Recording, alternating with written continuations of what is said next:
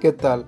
Hoy vamos a hablar del sistema nervioso, pero específicamente de las vías de conducción nerviosa. Las vías de conducción nerviosa son sucesiones de neuronas que transmiten información y lo hacen mediante dos vías. Las vías sensitivas, que también se les conoce como ascendentes o aferentes, y las vías motoras, o conocidas también como descendentes o eferentes.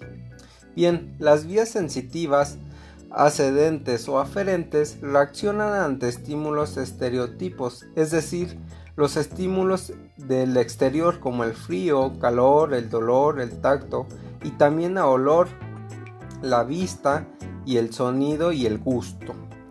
A estímulos propioceptivos como son estímulos del interior de nuestro cuerpo, pero no tan profundos a nivel de articulaciones, tendones o del músculo esquelético, que nos van a indicar el espacio y la postura de estas eh, estructuras.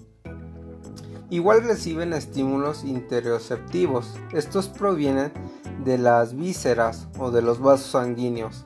En las vías aferentes van a participar estructuras como los receptores, que son aquellos que reciben estímulos del exterior y lo convertirán en impulsos bioeléctricos. Las vías de conducción, estas transportan los impulsos bioeléctricos a las áreas corticales, que estas son en donde se produce la información sensorial a respuesta del impulso. Las vías aferentes se subclasifican en dos vías, las vías sensitivas somáticas generales y las vías sensoriales. Las vías sensitivas somáticas generales están constituidas por la vía termoalgésica, que ésta actuará respecto al dolor y al estímulo térmico como el frío y el calor. La vía táctil prontopática, esta actuará en sensaciones eh, del tacto grueso como la determinación del ancho de un tronco. La vía táctil discriminativa o profunda consciente. Esta se activará estímulos de un tacto fino como la descripción de la textura de una moneda y también la posición de nuestro cuerpo en el espacio como si eh, como cuando estamos sentados o acostados y la vía profunda inconsciente que regula posiciones somáticas del cuerpo.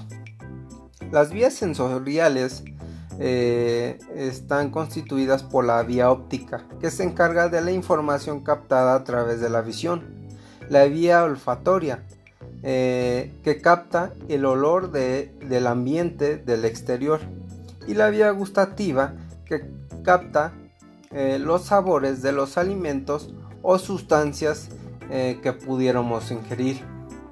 Y ahora vamos a ver la vía motora es un conjunto de centros y vías nerviosas que son responsables de la contracción muscular, es decir, son las que toman las acciones de los estímulos del mundo. La vía motora se subclasifica en dos, la vía motriz primaria o piramidal y la vía motriz secundaria o extrapiramidal. La vía motriz piramidal eh, conduce los impulsos que transmiten la orden de ejecutar un movimiento, ya sea levantar una caja o tomar un objeto.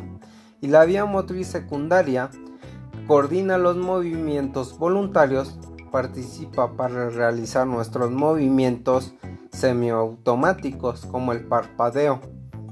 Y también eh, esta vía regula el tono muscular.